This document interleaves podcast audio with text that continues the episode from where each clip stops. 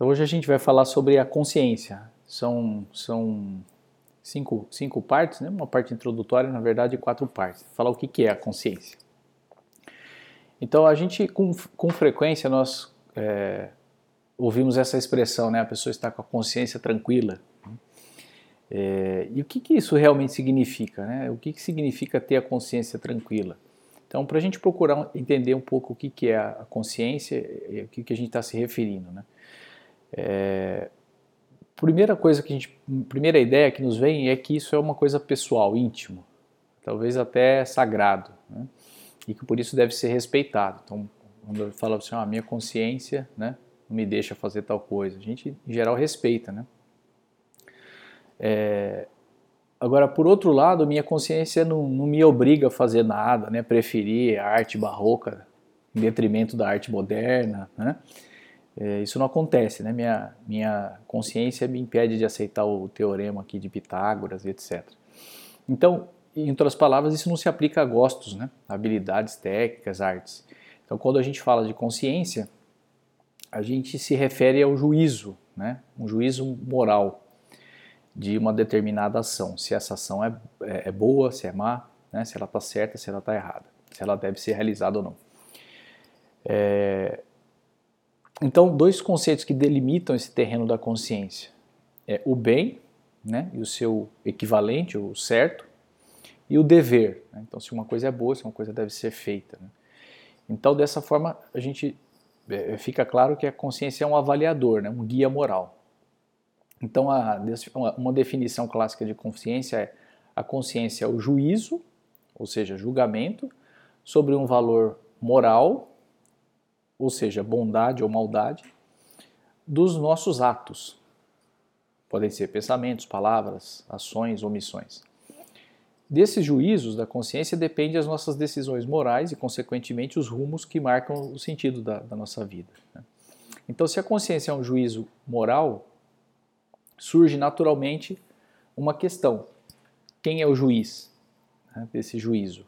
Qual é a lei que se está julgando? E como garantir que esse o julgamento seja justo. Então, é isso que a gente vai falar nos, nas, nas, outras partes aqui. Então, a primeira parte é o juiz. É, quais são as qualidades de um bom juiz para julgar qualquer coisa? Ele tem que ter conhecimento, tem que ter as noções corretas, né? tem que ter estudado a lei, ter o entendimento, é, ponderar, fazer reflexões, ter uma capacidade de concluir. Né?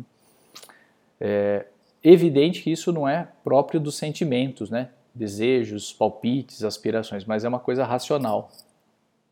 Então tem uma citação do Catecismo da Igreja aqui no número 1778. A consciência moral é um julgamento da razão pela qual a pessoa humana reconhece a qualidade moral de um ato concreto que vai planejar, está a ponto de executar ou já praticou. Então, é, a consciência é um juízo prático que aplica uma situação concreta e convicção racional de que se deve fazer o bem né, e evitar o mal. Então isso também essa, essa explicação está na encíclica Veritatis Splendor do Papa São João Paulo II. Então todo julgamento é, moral que elimine ou suplante a razão, né, ou que não se baseie na verdade, no bem, vai ser falso. Né? Se a gente é, qualquer coisa que não é feito racionalmente, né, é, então se, se elimina a razão, não pode ser um, jura, um julgamento moral correto. E há dois grandes grupos de pessoas que erram nos juízos da consciência. Então, os que se deixam guiar por subjetivismo, que é o, é o achar, né, ao invés de saber, e aqueles que são levados pelo gregarismo. Então, vou destrinchar essas duas coisas. Então, o subjetivismo é afirmar que é certo ou errado aquilo que achamos ou desejamos, e não que a razão descobre. Né? Então, de modo objetivo e honesto, sabemos uma coisa ou não sabemos. Né? Por exemplo, um, piloto de avião que não confia nos instrumentos de voo e acha que está de cabeça para baixo. Né? É, a mãe que dá um laxante para o filho com apendicite, pois imagina que tem um problema intestinal. Né? E por aí vai. Né? Então eu acho, acho que é isso e vou virar aqui o avião de cabeça para baixo. Né? Então esse subjetivismo é uma lamentável confusão do eu acho, né? é, com o que é objetivamente verdadeiro e bom. É, se, se, por um lado o erro está na superficialidade, né, com que avaliamos os problemas morais, por outro, ele está também em permitir que desejos assumam o papel da razão, porque é, nós temos essa tendência a justificar os nossos desejos. Né? Então, queremos fazer qualquer coisa, ficamos, é, podemos é, encontrar justificativas. Né? Então, são as razões desculpas. Né? É, então, fizemos esse aborto porque não havia outra saída. Né? Evitamos mais filhos porque custam caro. Não há problema em sair com outras mulheres se a opção fundamental continua sendo a minha esposa. É, então, se eu não pegar essa propina aqui, outro vai pegar. Puxa, então, é, vai se encontrando né, justificativas para saber coisas que, que aí já, já sai do campo do achismo. Né? Sabemos que está errado. É, então, por trás desses pseudo-juízos de consciência esconde-se os desejos mesquinhos, egoístas. Né? E é um detalhe interessante que nas representações simbólicas da consciência ela é sempre a voz de um outro e não do, do, do, do próprio, né, do eu egoísta. Né? Então, o um exemplo lá do anjinho, né, no desenho animado tem um anjinho de um lado, um diabinho do outro, né? é, o, o, grilo falante, né, fala lá para o Pinóquio, é, o Haroldo que fala para o Calvin. Né? Bom, e o outro erro, então esse é o primeiro é o erro do subjetivismo, né, e o outro é do gregarismo. Então, esses erro do gregarismo são os animais gregários, são aqueles que andam em manada, boi, ovelha, etc. E, infelizmente, hoje há muitas pessoas com alma de boi, né? verdadeiras multidões que não seguem a voz da consciência, mas obedecem cegamente o som é, do berrante mais alto. Então, em vez de seguir o que é bom, vão atrás da moda, do que todo mundo faz. Então, ah, isso é errado, eu sei que é errado, mas todo mundo faz, então não tem problema. Né? Então, esses são os gregários. É, e os mais comuns são pessoas sem formação ou caráter, né? são arrastados pelo ambiente. Então tem medo de ser, de ser levado né, a mal, né? de ser, ah, não vão me entender bem, né? e vão como uma lata vazia na, na correnteza, né? rio abaixo. É, são, tem medo de ser taxado, por exemplo, de diferente, né? de ultrapassado. Mas tem um grupo ainda pior, né, de gregários, que são os ideológicos. Eles substituem a voz da consciência por uma ideologia. Então, por exemplo, o orgulho racista dos nazistas. Né? Então, esse é pior ainda. Né? Ele imagina aquela ideologia, é, o materialismo dos comunistas, a liberação absurda dos hippies, né? um estilo de, de, de, de vida colocado como ideologia, e aí é, tudo se justifica para se correr atrás daquela, daquela ideologia. Então, essa primeira parte a gente fala do, do juiz, né? como se julga. Então, é, agora falando um pouco do, da lei. Né? Então, uma, uma, um dos personagens do, dos irmãos Karamazov é, diz o seguinte: se não houvesse uma lei, tudo seria permitido. Né? Então, é verdade. Né? E tem as suas variações. Né? Então, se Deus não existe, tudo é permitido. Né? Então, quando não se admite essa ideia de um Deus criador, não, há, não tem como encontrar uma base sólida para uma lei moral que seja respeitada pelas consciências.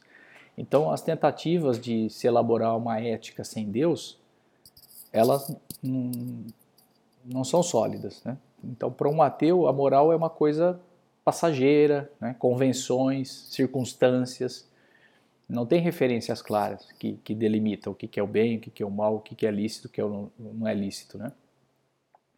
Então, desse modo, chega-se esse relativismo e aberrações, né, como nazismo, legalização de aborto, eutanásia, etc. Então, a, a lei, a lei natural ou eterna, ela é chamada assim porque ela existe em Deus, né, e ela é válida sempre, em todos os tempos, para todos os homens. Então, é uma norma moral suprema para a nossa consciência. É, então, uma citação dessa encíclica que eu já falei, da Veritatis Splendor. Deus, que é o único bom, conhece perfeitamente o que é bom para o homem e, devido ao seu amor, e é, o propõe nos mandamentos. Então, os mandamentos de Deus são proposições para o homem do que Deus sabe que é o bem. Né? Então, essa lei indica a, a consciência um roteiro, um caminho. Né? Então, tem, já, já falamos disso né, em exemplos, acho que no último tema. Né? Uma rodovia tem lá o guarda-reio, né? Crianças brincando, lá um exemplo acho do, do Chesterton, né, brincando num quintal cercado, à beira de um precipício. Né? Se tirar a cerca, elas não brincam mais, elas correm todas para o centro. Né? É, então, sem, sem esses muros, a liberdade fica desprotegida e aterrorizada. Né? Então, por, por trás de cada não da, da lei moral existe um sim amoroso. Então, não pecar contra a castidade né, pode ser encarado como um não, mas é dizer sim ao, ao, ao amor, né, o amor profundo e fiel, né, não ao sexo egoísta e etc. Bom, isso sobre, sobre a lei. E sobre julgar bem. Então, a voz da consciência pode ser boa ou má. Então, a gente falando da, da, no começo né, dessa questão da consciência, então minha consciência, estou com a consciência tranquila, uma consciência é sempre boa, ela pode dizer coisas certas, mas ela pode é, dizer, ela pode ter dúvidas, né, gaguejar e mesmo errar, né? Em como, como ter uma boa voz da consciência. Então, formar bem a, consciência, né? É, ver e rever essa definição. Então, ela não é uma faculdade como a memória, a inteligência ou a vontade. Não é um hábito também, mas é um ato. Então, concretamente, ela é um ato do entendimento que julga a bondade e a malícia das nossas ações. Então, ela é a conclusão de um raciocínio acerca de um problema moral prático que se apresenta para a gente. Né? Então, ele pode ser brevíssimo, quase imediato, ou ele pode ser longo, né, laborioso, exigindo até dias, meses de reflexão. Então, por isso, pode acertar ou errar também. Então, consequência, o entendimento para poder julgar acertadamente precisa conhecer o bem. Então, muitas pessoas, com frequência, as pessoas atuam como uma, uma uma irresponsável ignorância né, na vida moral. Por se considerarem sábias, amadurecidas ou autossuficientes, erram nas questões mais importantes da vida. É, não adianta nada errar e depois se desculpar dizendo, agi em consciência. Né? Então, se a consciência estava errada, agiu errado. É, então, a consciência ela não cria a lei. Né? Então, se a decisão foi contrária à lei, é uma, é uma decisão errada. Né? Então ela simplesmente aplica a lei de Deus. Né? Daí a absoluta importância de formar bem. Então, é, para uma pessoa com consciência mal formada, ela pode considerar normais atos ou comportamentos que são aberrações. Né? É, então costumam-se é, faltar critérios morais né, para as pessoas. E aí é, vai, vai, vai, a consequência disso é tomar decisões ruins, né? E, e são pessoas que são incapazes de, de, de, optar por coisas elevadas, de enfrentar um sofrimento, de sacrificar-se pelos outros. Né? E, e, e, mesmo isso pode acontecer ao longo do tempo. Né? Inicialmente a consciência pode é, incomodar e depois ela pode deixar de incomodar. A pessoa persevera naquela coisa errada, ela vai banalizando aquele, aquele erro. Né? E a ignorância nem sempre é um álibi. Né? Então, ele, realmente existe esse conceito de, de, ignorância invencível, que é isenta de culpa, ou pelo menos diminui a responsabilidade moral. Né? É, por exemplo, uma pessoa que, é, por carecer de meios mais elementares, não teve nenhuma oportunidade de receber a formação básica, né? não, não, lhe foi apresentada nenhuma formação, né? não sabe nada, não conhece nada da fé, por exemplo. É, mas tem princípios básicos que ninguém pode alegar ignorância. Né? Qualquer ser humano percebe que enganar, roubar, maltratar, matar alguém são pessoas são, são ações erradas. Né? É, a prova disso é que qualquer um a ser acusado nesses campos nega ou se desculpa. Né? Só não, olha, foi bem isso. Ninguém diz, olha, realmente, eu matei porque eu não, não sabia que não podia, né? achava que era certo, era razoável. Né? E há pessoas que, embora ignorantes, poderiam e deveriam ter se preocupado com a formação moral, mas não o fizeram. Né? Por isso, pecam por omissão. Então, esse conceito de ignorância invencível né, está muito restrito, ainda mais nos dias de hoje. É, pode ser uma pessoa que prefere não ficar sabendo. Né? Melhor que eu não saiba, então. E, para pecar sem o peso na consciência. Né? Então, as pessoas estão agravando a própria culpa, porque não, não sabem porque não querem. Né? E, e, pior ainda é o caso, então, dessa consciência voluntariamente deformada, como falei, né? Vai, vai, se, vai se insistindo no erro, né? E ela vai, vai, se, é, vai se aprofundando né? na, na, na coisa errada e já, já trata de justificar né? as coisas, as ações, é, e ignoram né, os, os, juízos, aí já não, já não tem condições de ter a, consciência acusando. Né? Então a consciência desonesta ela sempre vai conseguir encontrar um conselheiro autorizado, um livro que diz exatamente o que ela quer ouvir, né? e não o que Deus quer lhe dizer. É, então é uma deformação. Né?